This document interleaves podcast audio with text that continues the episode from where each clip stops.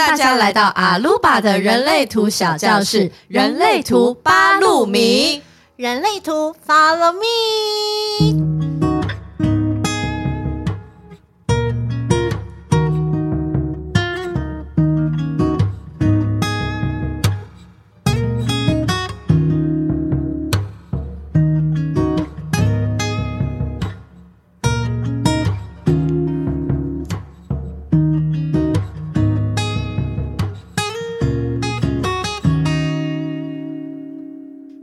大家好，我是小鹿，我是小八，我是小米，我们是三小。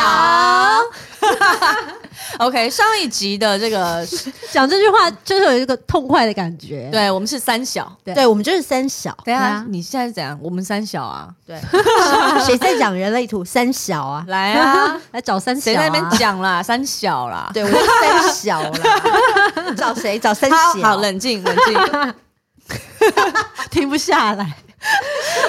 OK，我们上一集的这个人类图八路米，我们讲了两个能量中心，一个是头脑中心，还有逻辑吧中心。没错，这集呢，我们要继续讲的就是喉咙中心，还有 Chi 中心。继续往这个下面的部分讲。对，欢迎小米小老师。欢迎！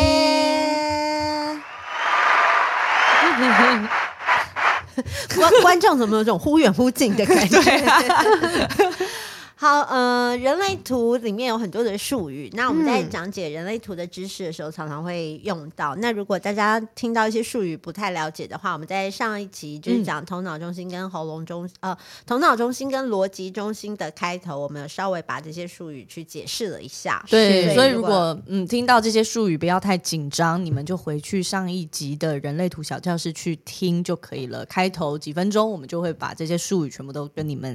讲过一次，所以不要太紧张。好，是那上一次我们讲的是头脑中心跟逻辑中心，就是首先大家进入我们的人类图 Follow Me 八路米的时候呢，请大家准备好你自己的人类图。嗯，如果你现在还没有跑出你的人类图，你可以自己去亚洲人类图网站。跑出你的人类，你要你要知道你的那个出生时间，还有出生地点，出生年月日时间地点。对，最好是去区公所把这个东西调出来，对，就是出生证明。因为有人类图有些非常精细的设计，可能差三分钟你的图就会不一样，嗯、所以最好是回到那个区公所，是区公所吗？区公所、啊，对对，去调你的出生。我刚刚差点讲回到你的内在权威，对 差点要想说是 哎，刚刚在考试吗？内在权威来了，太太紧绷了你们。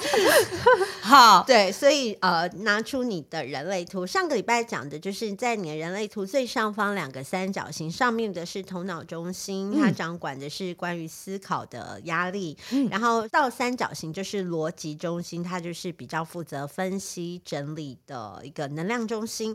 那接下来我们就要继续往下走喽，我们要走到一个很重要的中心，就叫做喉咙中心。喉咙中心，喉咙中心呢，它是一个。发起显化的中心怎么说呢？就是它其实位它的位置是位在于人类图的算是蛮呃核心的地方，嗯、就是它上面可以接到逻辑中心。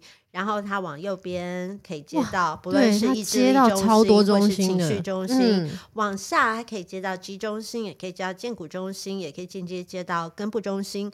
往左边它可以接到直觉中心，所以它是一个非常四通八达的能量中心。嗯，所以我们常说条条大路通罗马。嗯，那在人类图的。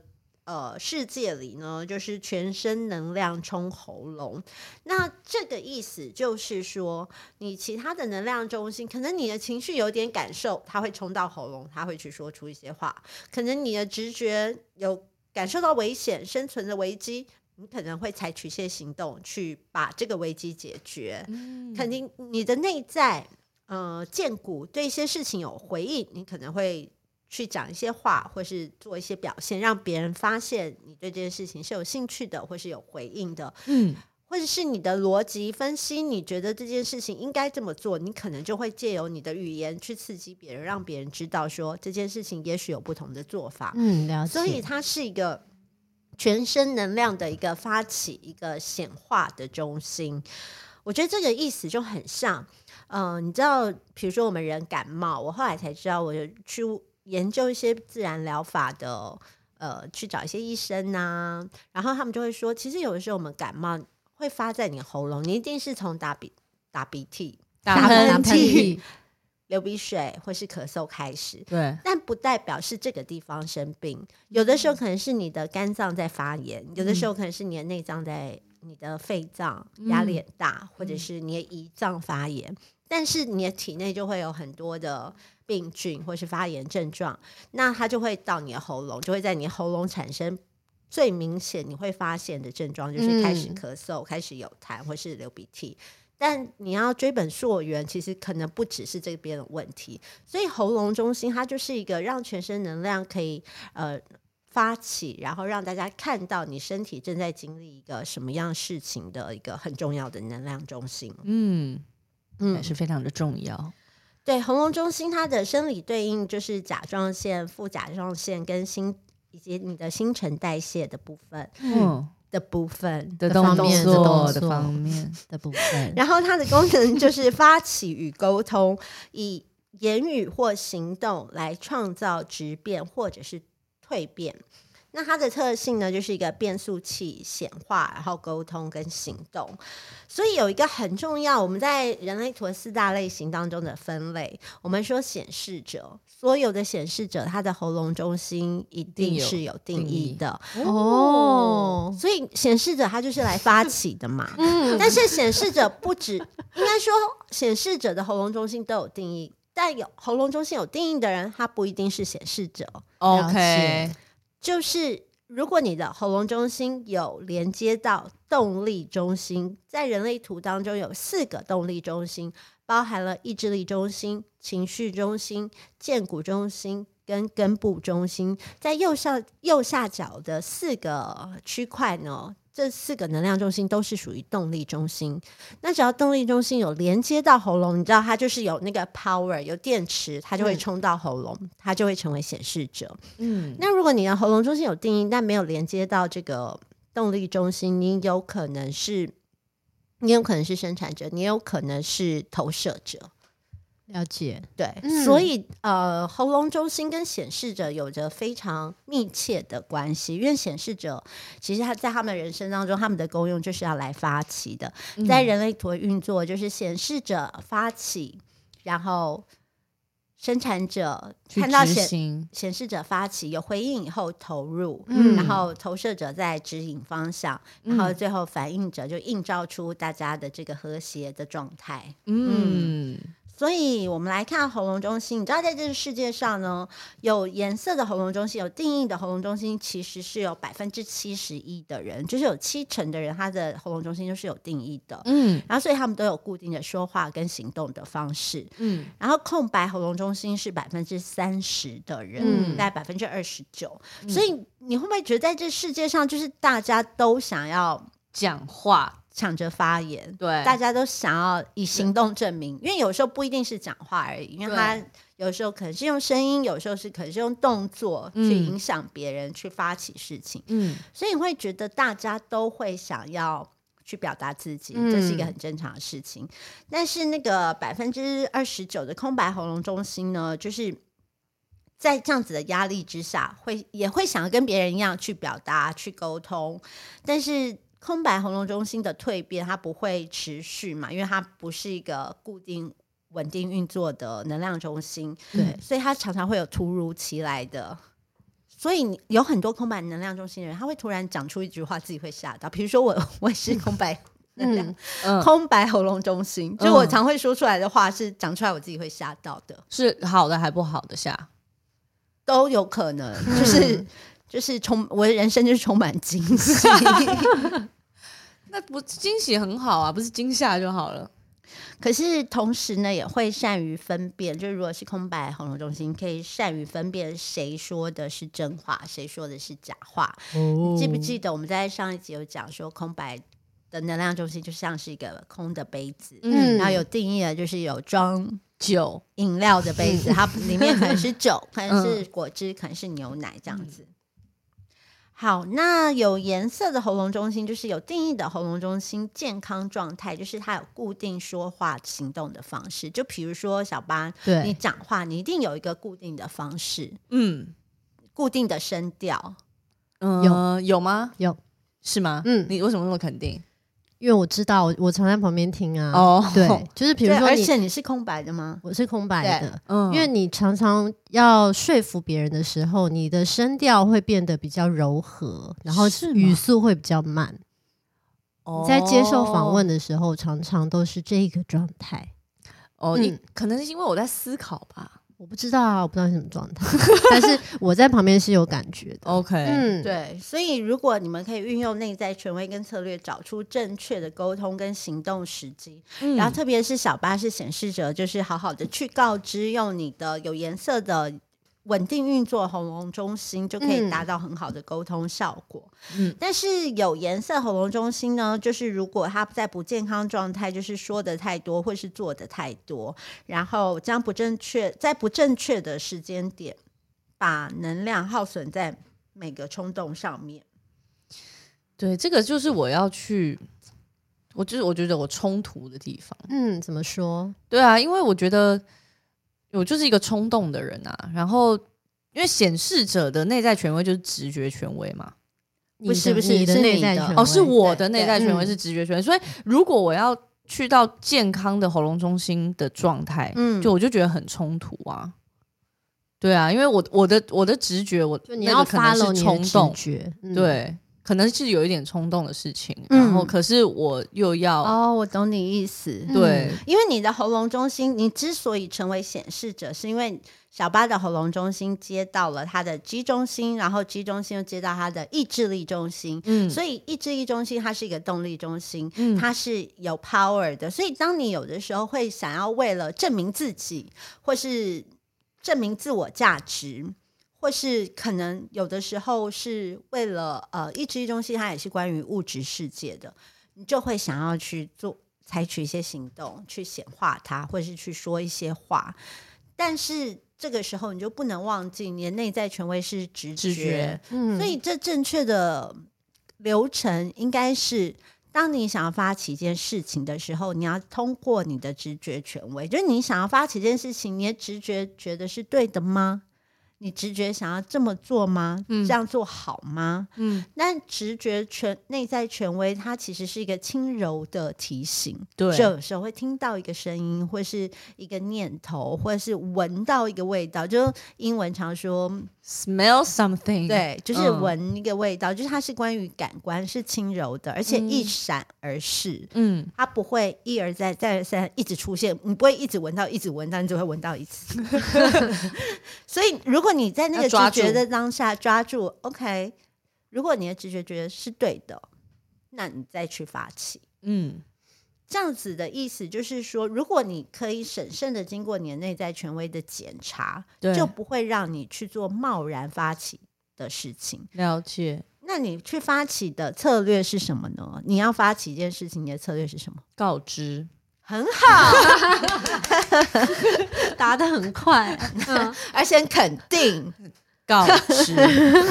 有啦，有内化。就当你要去发起的时候，你就要进行一个策略，就是告知。你就可能跟身边的朋友说，哎，或是跟小鹿说，嗯，我现在要去做什么事情，你可以帮助我什么吗？我需要你怎么样怎么样，或是去找你的同事，或是找任何你需要的人去告知他们这些事情的细节。嗯，对，嗯、让生产者可以有选择权利的看他们的荐股有没有回应，来投入你。了解，所以大概意思这样，所以这就叫做善。所谓善用你的喉咙的能量中心的健康的方式，是因为你有固定的方式，别人一定也听得懂你讲的话。对，你很善于沟通，嗯，所以你要把它用在正确的地方。那如果你有的时候就是很急、很冲动，或是意志力中心的那把火烧起来了，就直接冲出去讲，可能没有经过你的直觉的检查，就会耗损了这些。呃，你善于沟通的能量，嗯，然后可能多讲几次以后，你就会觉得说，哎、欸，我讲大好没有什么反应，对你，你反而会觉得愤怒，怒对，因为显示者如果非自己的话，就很容易觉得愤怒，愤怒嗯、然后你这就会陷入一个，我觉得人类我们从小到大就很容易陷入这种恶性循环，然后你就会记得这个愤怒嘛。那你下次要去讲的时候，你又不知道要怎么讲，然后讲了又生气，然后就越来越气，你就越不想去讲，然后你越不讲就越不告知，就会越生气，就会进入一个愤怒的死胡同。嗯，就 bad trip 了，对，bad trip。嗯，对啊。所以就是你要从根本去改变这件事情，就是要回到你的内在权威与策略。嗯。好，然后我们来看，我跟小鹿都是空白的喉咙中心，对是空白的喉咙中心的健康状态，就是我们可以，其实我们是可以保持沉默的，嗯，直到有人要发起谈话或行动，然后不需要刻意计划接下来要说的话，并且呢，我们也很会辨认谁说了真话，然后知道所有的转变并非持续发生，而是在突然之间发生，我们可以，呃。心悦诚服的展开双臂来迎接这一切。嗯，对。那我听起来我，我我觉得我还算是在一个健康的状态。我觉得你蛮健康的。对，我很懂得就是保持沉默，对先听别人说。你很会观察。嗯，对啊，对。但是我还是常常会觉得，因为有时候你会有人要问你问题嘛，就是你一定要发言的时候，会突然就觉得卡卡的，不是不是老痰，就是。虽然我我有老台，就像刚刚对，但是就是 会有点讲不清楚。就是如果我受到压力或逼迫，不是我自己要讲的时候，我就会突然你明明知道那是什么，可是你讲不出来。嗯，对，嗯、那也是很正常的反应啊。嗯、那可能就是。可以慢慢的回到，可能你对这个问题没有回应，嗯，对，或是他问的方式让你没有回应，哦，了解，所以你可能就会，而且因为如果空白的喉咙中心，它就是不会有固定的表达方式，嗯，它有可能是在跟你谈话的这个人，他的表达方式是让你不舒服的，所以你也会卡卡的，嗯，当。如果跟你谈话这个人他让你舒服的，其实你可能就会照着他这个舒服的方式讲下去，就是我可能就不会感受到压力。对，嗯、是。所以空白喉咙中心比较不健康的状态，就是试图以言语或行动来引人注意，嗯、或者是试图要当显示者，就很想要发起，然后过度的发言，或者是对于自己要说出的话感到十分不安。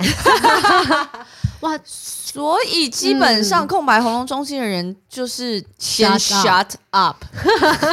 可是你知道吗？就是我觉得人类图最有趣的一件事情，就是他要你做的事情，就是你最最大的关卡，嗯，就是最难做到的事情。因为空白喉咙中心的人常常会无法忍受那个安静。就是如果今天我全部人都不讲话，嗯，是吗？空白喉咙中心人就会很想要出来讲。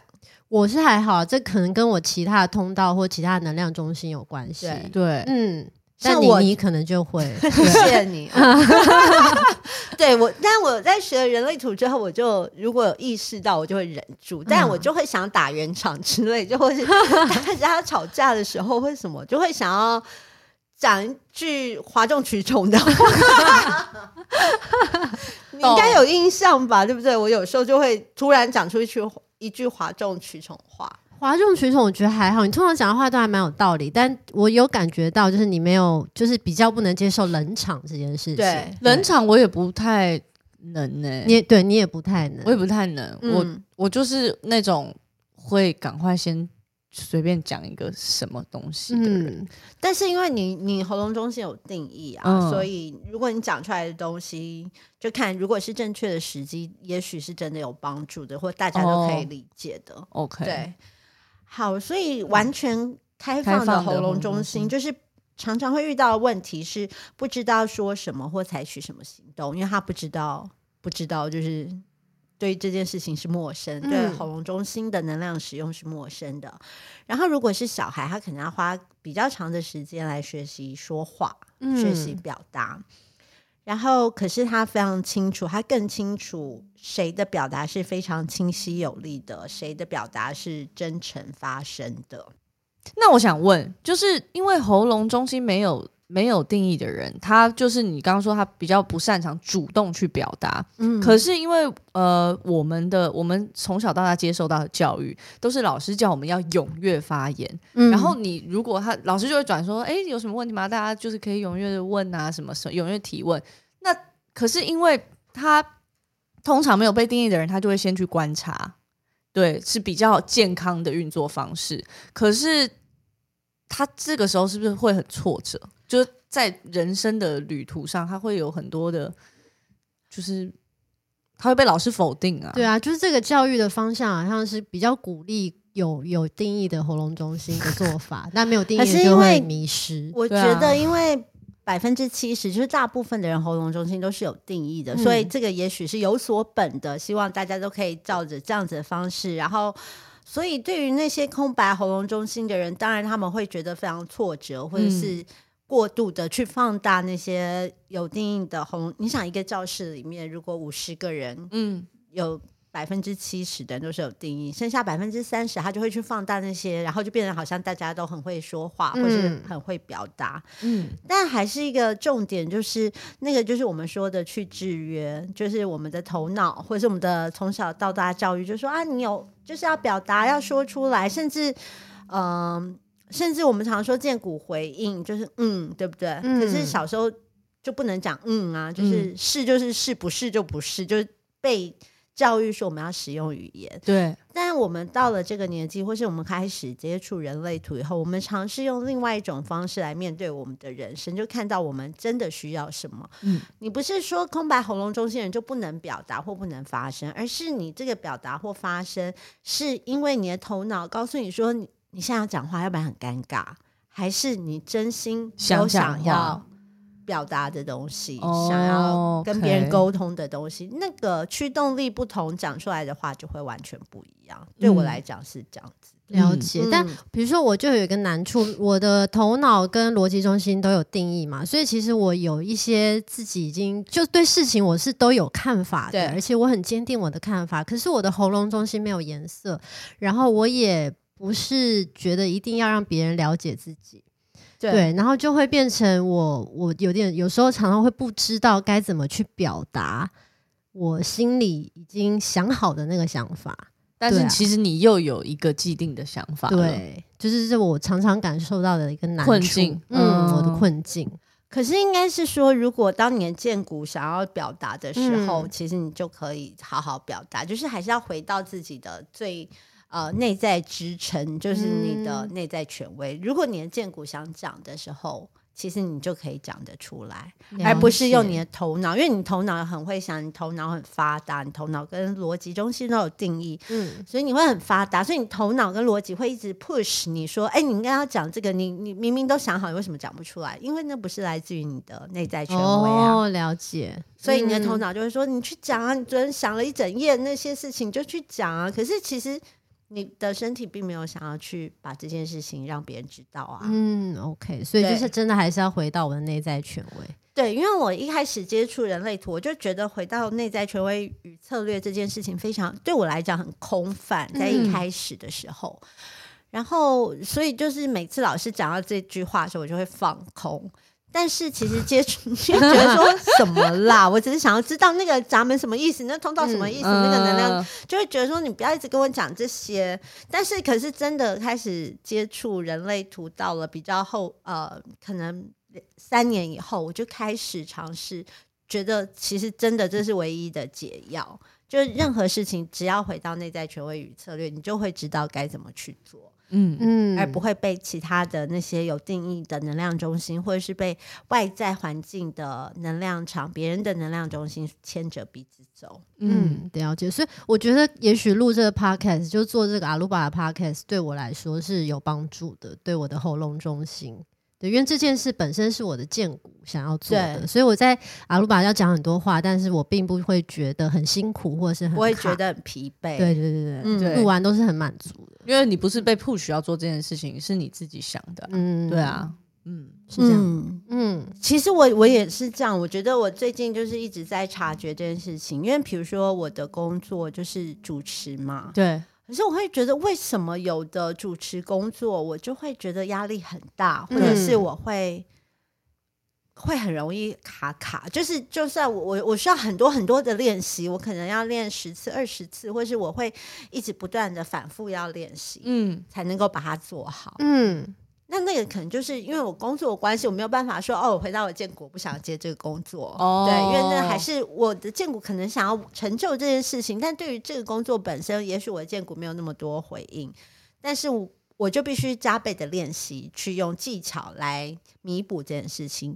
但相反的，如果遇到一件事情是我很喜欢的，我就比如说我在讲这个人类图，我就是真的很有热情，我就可以噼里啪噼里啪有源源不绝的动力。对，就会一直讲一直讲。那我觉得那个就是回到你的内在权威与策略，嗯、然后你真心想要做这件事情，你就会感受得出来。就你也感受得出来，像你是空白喉咙中心，你就会知道说，嗯、哦，我讲这些事情，我是真的很热忱。很想说，嗯，或是我讲这些事情是，呃，真的拿很多钱这样，对，就是有一个原因，这的确有时候也是一个原因，对啊，对啊，就是必须的，因为我们的工作本来那个在物质世界，呃，金钱也是一种能量的交换嘛，嗯，但是就是有时候你会察觉那会有很大的不同，嗯。所以在空白的喉咙中心的非自己的状态，就会要注意这几件事情。如果出现了，就可以自己察觉一下，我是不是想要博取别人的注意力？嗯，我是不是想不断的主动发起谈话？嗯，或者是你是不是会想着是我这辈子会成为怎么样的人？就是如何对外显化？嗯。让别人看到你是一个怎么样的人，那就是因为你的喉咙中心是空白，所以你的头脑就会一直给你这些疑问，让你会困在这里面。那其实这些事情，如果你呃理解了它，你察觉了它，就可以放松的让它流过去，就不需要再困在这些事情当中，不要太执着这些事。是的，这就是喉咙中心。嗯，好哟。哇，接下来要进入到我们的居中心了吗居中心，有没有觉得很性感的感觉？因为居中心对我来讲，它好像是一个情，是不是情感的跟爱有关的中心啊？其实居中心。在怎么了？我我讲 G 的时候奇怪的笑容，对啊，觉觉得嘴巴有点太撅。G G G 中心，G 中心在人类图的九大能量中心当中的特性，它是唯一的定位中心。定位中心是 GPS 中心，嗯，可以这么说，GPS 中心。它就是一个定位中心，它带领你人生走向该有的几何轨迹。什么叫人生的几何轨迹？就是简单来说，就是你的命运。就是如果跟着 G 中心所引导的方向，你就会走在正确的命运当中。然后你就会去体验，不论这个命运是痛苦的、快乐的、开心的，或是挫折的，都是你必经的过程，就是你这一生要来的体验。所以它是一个很重要的定位中心，它带领我们，嗯、同时它也掌管爱跟方向。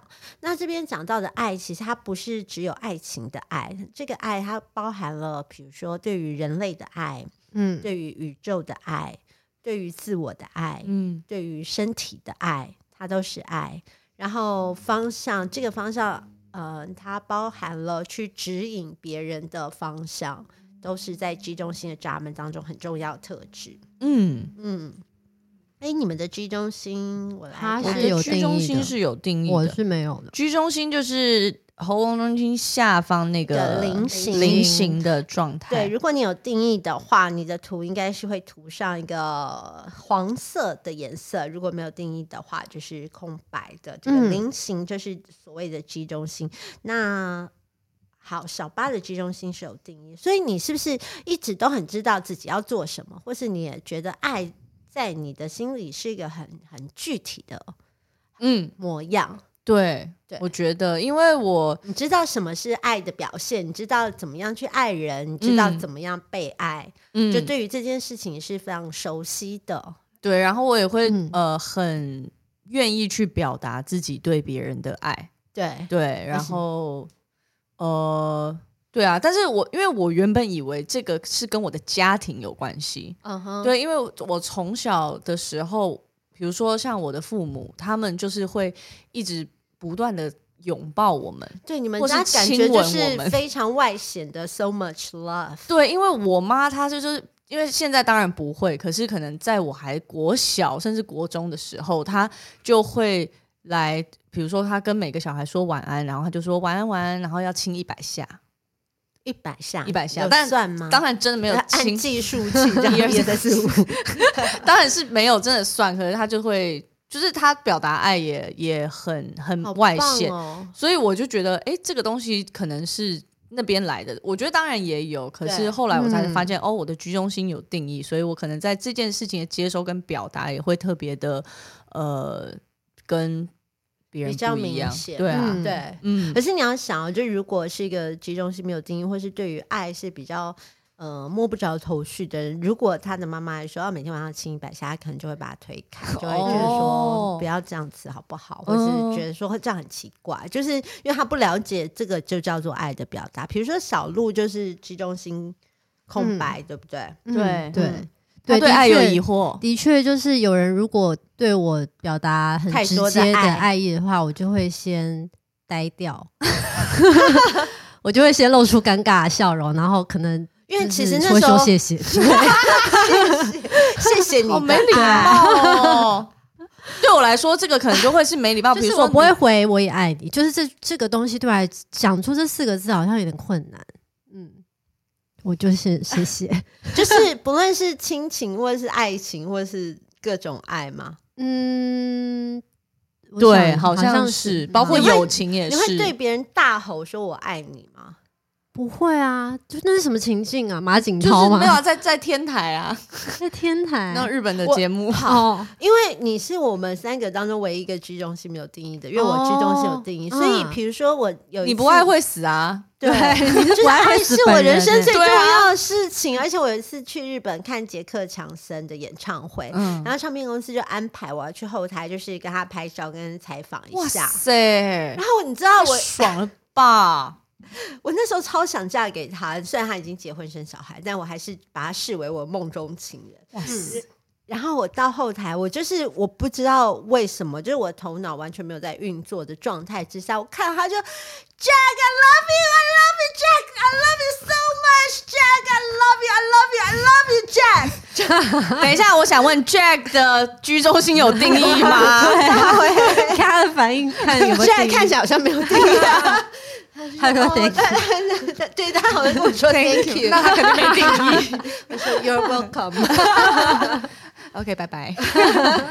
对，所以这个哇，真是很浓烈的表达哎。就是我觉得我从小因为居中是有定义，其实我一直知道我自己要做什么，或是我的方向，或是我对于爱这件事情，我常常会去检查或是辨认，就是你爱我或你不爱我。我会去做划分，嗯、就是我会觉得说，哎，这个老师他爱我还是他不爱我？嗯、我会直接把它分成两两个篮子，就这个老师不爱我，嗯、这个老师爱我，然后谁爱我谁不爱我，我都很清楚。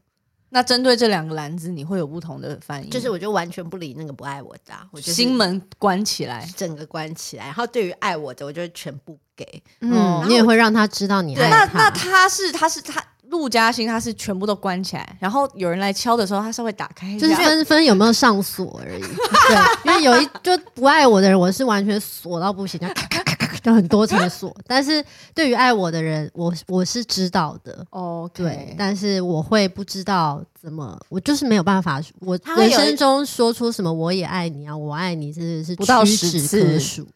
好，谢谢。嗯。我是每天都会说很多次“我爱你”的人，就是，嗯、就从早上到晚上，可能就是类似我也会诶、欸，令堂亲一百下，就是会家母，就是如果对于我很确定、很很有把握我爱的人，而且他也爱我的，我就会完全用浓烈的爱去。包覆它的感觉，嗯、懂。所以这个就是我们的居中心，它是一个定位中心，掌管爱跟方向。然后呢，居中心的特性呢，它的生理对应就是肝脏跟血液。然后它特性就是它是罗盘，然后它也是我们人类图当中说的一个磁单极的所在。那它就是其实它就是代表了掌管命运的方向，嗯，然后功能就是爱方向与认同，嗯。在全人类世界，大概是一半一半，有颜色居中性是百分之四十六，所以他们会有固定的爱、固定的方向跟认同。嗯，然后空白的居中性是百分之五十四，所以他们的对爱啊，对方向啊，就是非常的矛盾，就是常常会。我爱他吗？这是爱吗？我要接受这个爱吗？他这个爱就是常充满了各式各样的矛盾，或是对于自己要去哪里的方向，或是对于自我认同，其实常常是处于一种比较模糊的状态。嗯，对，有这样子的感觉吗？有啊。可是那居中心有定义的人，嗯、他他会。比较感性嘛，比起居中心没有被定义的人，其实感不感性，我觉得跟情绪中心会比较有关有关系。哦、G 中心，因为你会想到感，因为你会想到爱，你就会想到感性。感性，但是其实这个爱是一个感受力的的，我很想讲的部分。忍住，讲，我们就会接啊。对。对，这个爱，它不只是爱情的爱，它就是一个各种对爱的全貌的感受力。哦，了解。对，但这个对我来说就是很很很陌生。对，然后也蛮矛盾，因为我一方面我我很难去表达自己的爱，但是一方面我又会特别的渴求被爱。对，所以可能会在渴求被爱的路上，我就是会有你又又不告诉别人你爱他。对。就是这也是我的一个困境，就是可能会去 盲目的 什么，就是追求，对，盲目的追求，或者是比如说我现在跟跟一个人交往，然后他很喜欢爬山，嗯、然后我就也。觉得自己好像很喜欢爬山，我就跟对，然后我就跟他一起去爬山，很快乐。但其实我跟他分手之后，我就再也不会去爬山。对啊，这就是空白居中心，因为你会去把他的放大呀，嗯、因为他他知道他的方向，或者他的他的爱的模样，就是要一起去爬山，嗯、就是爱。嗯，所以你就会觉得说，哦，对，要一起去爬山就是爱。可是你跟他分手以后，你就会发现说，其实我恨爬山。但是你知道空白集中心的人的好处是，因为你是空白集中心，所以你多了很多人生的体验。嗯，你可以体验到爱的各种样子，你会知道说，哦，这个人，比如说前男友，他心目中的爱是长这个样子的，你可以完全的复制化，你可以，而且你可以感同身受，你知道说，哦，这个人的爱是这样。那也有人，别人的爱是另外一种，比如说另外一种爱是喜欢骑脚踏车。一起骑脚踏车就是爱，听起来我很累。他学很多事情，自己都更不喜欢。可是十八般武艺啊！下一次有男朋友是什么？喜欢自由？那个什么？那个叫什么？帮举奖品还得了？那叫高空弹跳。对，高空高空对，就是你可以在这个人，这就是你的人生旅程当中的开放性。你会去体验到每一个人不同对爱的。嗯，认同感是建筑在什么地方的？你会去感受，你去经验。因为像我们如果对爱有一定的呃运作模式、运作模式的话，我就会有一些比较固执的想法，嗯、就是说，比如说谈恋爱，我就是一定要住在一起啊。我从以前就觉得谈恋爱就是要住在一起才是谈恋爱。嗯，然后如果不住在一起就是不行，就是我会有我一些固定的运作方式，哦嗯、我对爱的一些偏执，嗯、或是睡觉就是要一起睡觉，呃，睡觉前一定要亲一个，出门一定要 kiss goodbye，回家一定要打招呼，或是有一些仪式感是在 他他刚刚讲这些的时候，我都有 就是姐夫在做这些事情的画面，是有一些画面，爱情感情。哎，那姐夫居中心他也是有定义的。哦，那那 OK，对，所以就是。我的生活当中就会充满这些，我觉得这代表了爱的仪式感。嗯、那那可能就是我的对爱的模样的设定、嗯、认同。可是别人可能不一定是这样。就比如说姐夫，他也会他自己有爱的认同。所以，比如说他对爱的认同，他觉得如果你爱我，或是你爱我的表现，就是你随时随地都要注意我啊。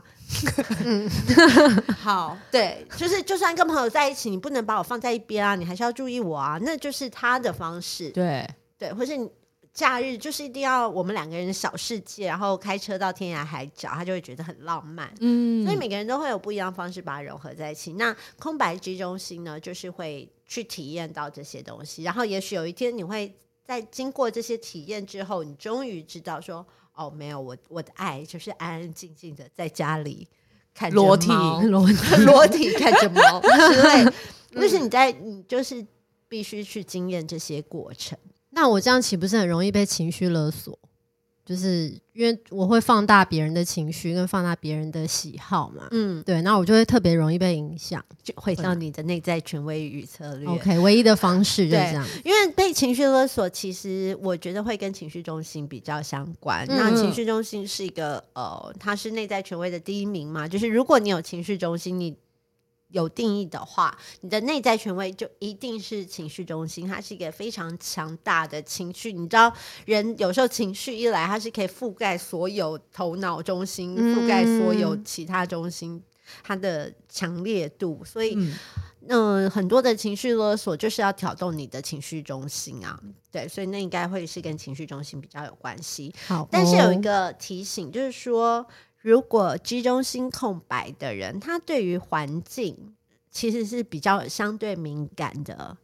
所以，比如说你跟居中心空白人出去，你可以问他，比如说你们住民宿，或者是我们一起去一个餐厅吃饭，或是一个咖啡厅，嗯，这个环境让他舒服还是不舒服很重要。他必须要在对的环境，他就会遇到对的人，然后。对的感觉，所有一切就会对。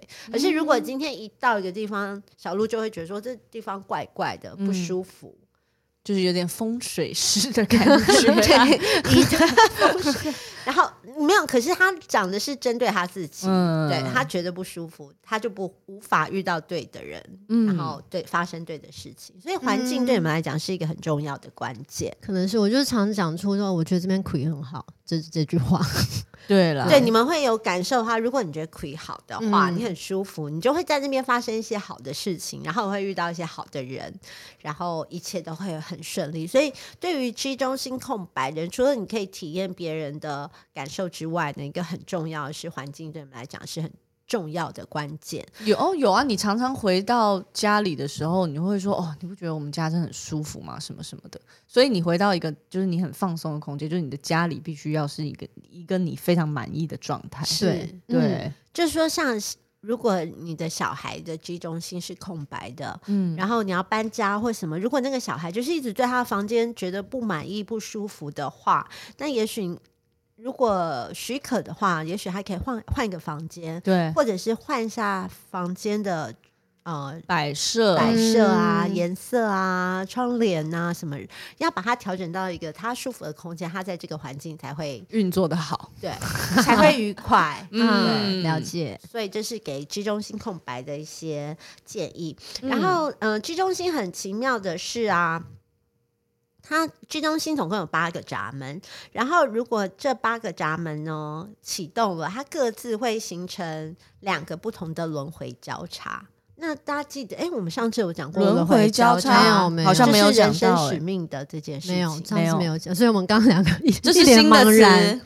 轮回交叉就是刚说它是面具的那个那件事哦，嗯、有稍微提到，可是并没有去深入探讨轮回交叉。哦，轮回交叉那个算是还蛮进阶的人类图会提到的范围。嗯，嗯那轮回交叉的意思就是说，在大家人类图上呢，你是不是看到左边、右边黑色跟红色，呃，有。两排数字，对不对？对，嗯，那最上面的两个就是我们的太阳跟我们的地球的闸门。嗯，那最上面的黑色太阳跟黑色地球，还有红色太阳跟红色地球，这四个闸门会形成一个叉叉，我们就叫它轮回交叉。嗯，那它影响了我们人生很重要的，呃，占了百分之七十的设计。哇塞！嗯，对。那轮回交叉的意思，如果大家有兴趣的话，我们之后可能第三季啊，或者甚至第四季再来讨论。对，轮回交叉讲的其实就是你最终的人生的使命，就是说你这个人来到这个世界上，你带着这些设计，带着这些不同的能量中心，有启动或没启动，可是你最终的目的，你要完成什么？你的使命是什么？比如说我的轮回交叉就是。简单讲起来就是传染，嗯，就是我会把我真正喜欢的信念慢慢的传染出去，这是我的使命。嗯，就我喜欢一个东西，我会呃不厌其烦的一直把它往外传染出去。嗯，那我现在就在做这件事啊，对啊，我现在就在传染啊。那比如说小巴就是面具，就是会很多人来到你面前，嗯，然后你可以用不同的面具来面对他们，对，但是同时也要。呃小心小心，因为会大家都会对你有太多的期望，希望你可以来帮他们解决问题，所以你要慎选，要回到你的内在权威去慎选，到底该帮谁？了解。那像小鹿的轮回交叉，就是希望，嗯，就是他总是可以带给身边的人满满的希望。嗯，对，有吗？有有 有吗？有啊，你很不诚恳。对啊，你看起来很不诚恳。不是因为我在思考面具的事情，因为这这是新的东西。嗯，你会啊，因为就是你会，比如说我可能有一把灵感之火燃被燃烧起来了，你不会泼我冷水。对对哦对，但是我给予希望的方式，并不我自己并没有意识到我在给他希望。哦，就是你的存在就是人类的希望，就在你旁边就会觉得呃充满希望，未来的事情或是。嗯，身边在发生的事情都是有希望的，嗯、不是没救的。我本人有一点厌世，那这是怎么回事？我跟你讲，这就是最有趣。我最近的发现，嗯、就是这个轮回交叉，就是你要经历这个使，你要完成这个使命之前，你先必须体验这件事的二元性。嗯，就是你要走过死因幽谷，你才知道什么叫拥有希望。所以他现在还在谷底 在走，走。我不确定我在哪，但是我就是还在。那个鼓里面，OK，好啦，因为这个是比较进阶的，我就稍微带过。就 G 中心的，嗯、它会形成两个轮回交叉，一个叫做爱之船，就是十五号闸门、十号闸门、二十五号跟四十六号这四个闸门，它会形成一个轮回交叉，叫爱之船。嗯，爱之船就是要来把爱的模样展现在世人面前。嗯，然后它包含了十五号闸门的。对于全人类的爱，嗯，然后包含十号闸门的对自我的爱，然后二十五号闸门是对宇宙的爱，嗯，然后四十六号闸门是对身体的爱。那如果它的轮回交叉有这四个闸门，就会形成爱之船。我们是不是有一个朋友有十一修是爱之船？我们的一个一个一起演戏的朋友，相声名家。哦，对，那那爱那这个有爱之船轮回交叉，它是什么？以什么样的？所以我们一开始在听到这些轮回教材，就会觉得哇，好棒哦！爱之船要开去哪里？对，要去哪？带我去。根据临床临床的经验，是就是爱之船，其实你跟爱之船在一起，并不会真的那么感受到爱，因为他是要承载这个爱给世人看。在这之前，他必须去体验，他会一直去挑战人们的爱。他会挑战他身边人对他的爱，嗯、挑战你们对他的爱，并且他很有可能体验过很多破碎的爱，这就是二元性。他必须要体验过破碎爱，才知道。不要哭，十一休不要哭，这个是你人生的使命，不要放弃。可是这是一个很好的过程，因为他体验过这些爱的破碎或是黑暗，嗯，他才有办法把爱的美好。呈现在世人面前，这就是我说的二元性，跟小鹿的希望是一样。他觉得他很厌世，嗯，可是他总是可以带给别人希望，因为他知道厌世，他知道谷底才能够显现出高峰是什么。嗯，好好，是吗？他是吗？他是他是他是他是。对，我遇到的爱之，就我遇到跟爱之船交往的人，其实都有一些辛苦的感觉。然后爱之船本身也是一直处于一种很挣扎的状态。是对，在这过程当中，嗯、那就可以请他那个要听我们的节目，回到他的内在权威，他叫什么？十一修吗？十一修，来，小米老师，小米小老师跟十一修喊话：十一修，爱之船，回到你的内在权威与策略，成为一艘灿烂的爱之船。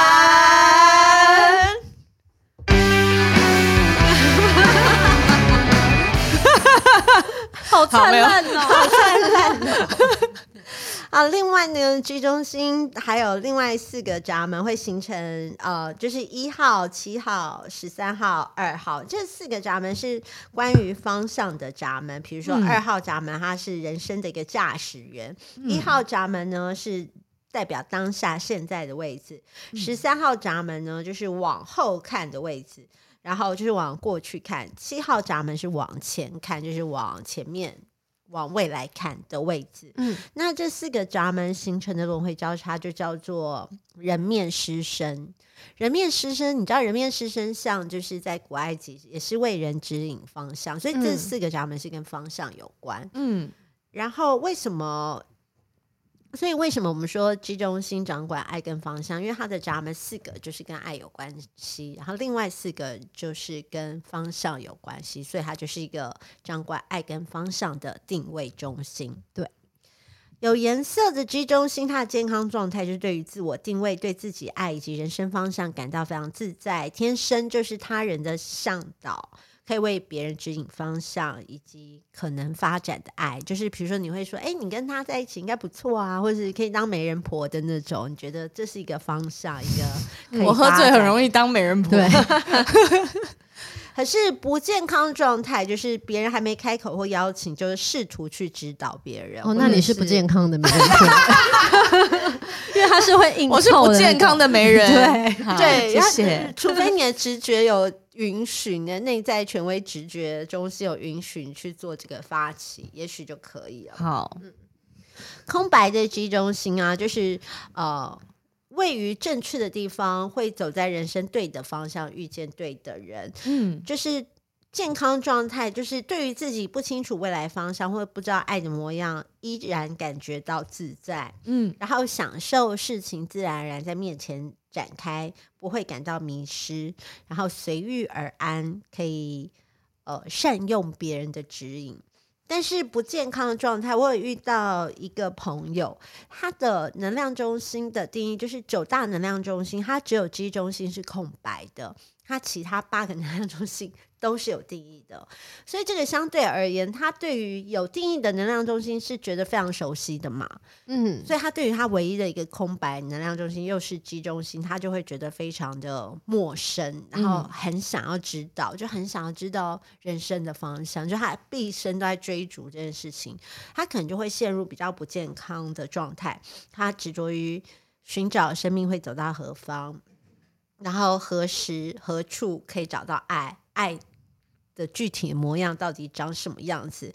然后一直不断的去了解自己是谁，向外去找寻各种定位。嗯、那其实这些找寻都是枉然的，因为如果你一直浪费你的能量去做这件事情，但因为这个就是像任何一个空白能量中心，它都不可能有固定运作的模式。对，那他一直去找，一直去找，对他来讲就是一个无谓的耗损。嗯。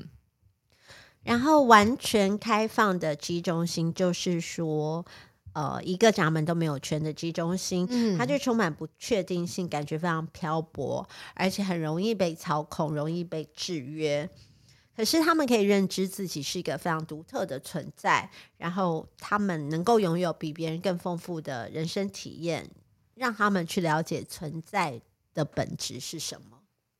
经过这些人生体验以后，让他们了解存在的本质，它的变化多端，它的一个丰富性。嗯嗯，完全开放的居中心是嗯，空白居中心会产生的非自己呢，就会说我是不是仍然在寻找爱？嗯，或是我是不是仍然在寻找人生目标与方向？嗯，嗯如果你。是空白的 G 中心，然后你常常在想着这件事情。其实我给你一个很好的建议，就是第一个就是要来到对的环境，嗯嗯，在对的环境，只要这个环境让你舒服，你就会遇到正确的人，然后发生正确事。第二件事情就是学习活在当下，回到你的内在权威与策略，活在当下，活在你的每一秒每一个当下里面，你就可以去感受了。嗯嗯，了解。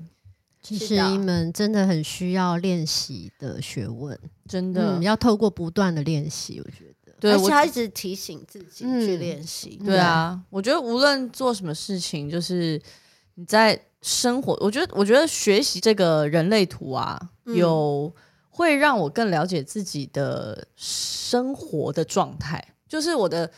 我可能的生命的状态写在这个人类图上面了。是，可是我当我去活络这些能量中心的时候，或是我知道我这些能量中心有有定义的健康的状态，或者没有被被定义的健康状态的时候，它其实是可以回过头来帮助我在生活上有更好的发挥，或是在生活里面有更好的感受。对，这个是嗯。怎样讲的很好啊！你真的是一个就是喉咙中心跟 G 中心对有定义的人。没有，因为这个就是小米老师讲到一个小米小老师，他一直在跟大家讲的事情，嗯、就是要回到你的内在权威与策略。然后我觉得是有一个支撑点，对我来讲，嗯、很多时候你在做一些事情，就其实可能我们小时候本来就是这样。对。然后可是学校的老师啊，或者是父母啊，就是你不能这样，你要跟谁一样啊？嗯、可是就我们可能生出来的时候，我们都是非常不同独的独特的个体。嗯，但是我们进入了一个教育体系，或进入一个军医化的社会，嗯、大家就会觉得说，你三十岁就是要结婚啊，会变成别人期望的样子。然后我们就会多多少少，就算你再怎么叛逆，也是会多多少少心里还是会被影响着。嗯。所以你，如果你有了人类图的这个支撑点，嗯、你可以支撑着你去成为独特的自己。我觉得这一点是很感人的。对啊，就是了解自己的独特性，嗯、然后即便你接收外在的压力，你要知道什么东西是妥协，然后什么东西是你真正想要的。对自己内在有区分、有察觉就好。然后最后，我有一句话是我们的祖师爷 Ra 说的，我觉得这句话蛮适合放在这个 G 中心的能量中心的最后。嗯，Ra 说了。一句话，他说：“我们来到世界上不是为了被爱，而是为了成为爱。”哇塞，这个成为爱，试试看，嗯，还不错啊，有被洗涤的感觉。成为爱，成为爱，成为爱，成为爱，成为爱，成为爱，成为爱。可以耶，对。就是你要想说，你不要在寻找爱的同时，你可能就成为了爱。嗯。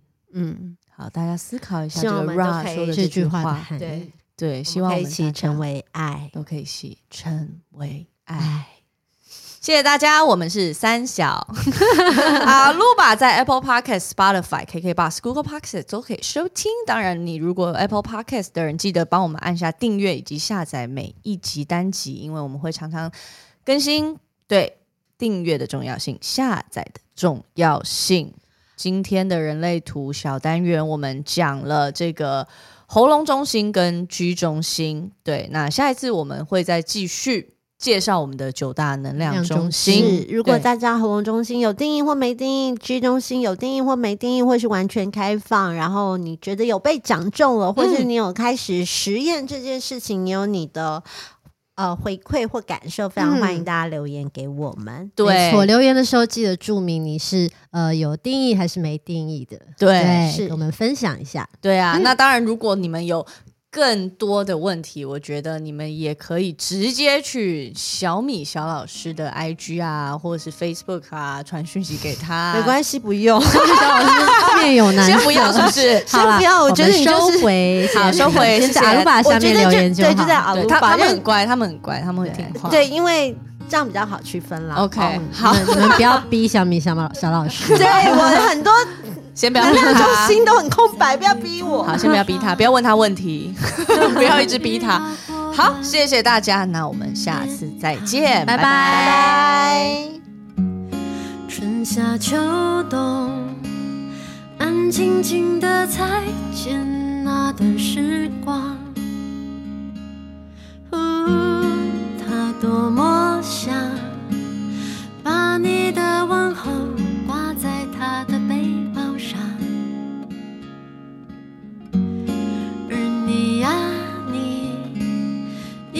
是他平淡日子里的光亮，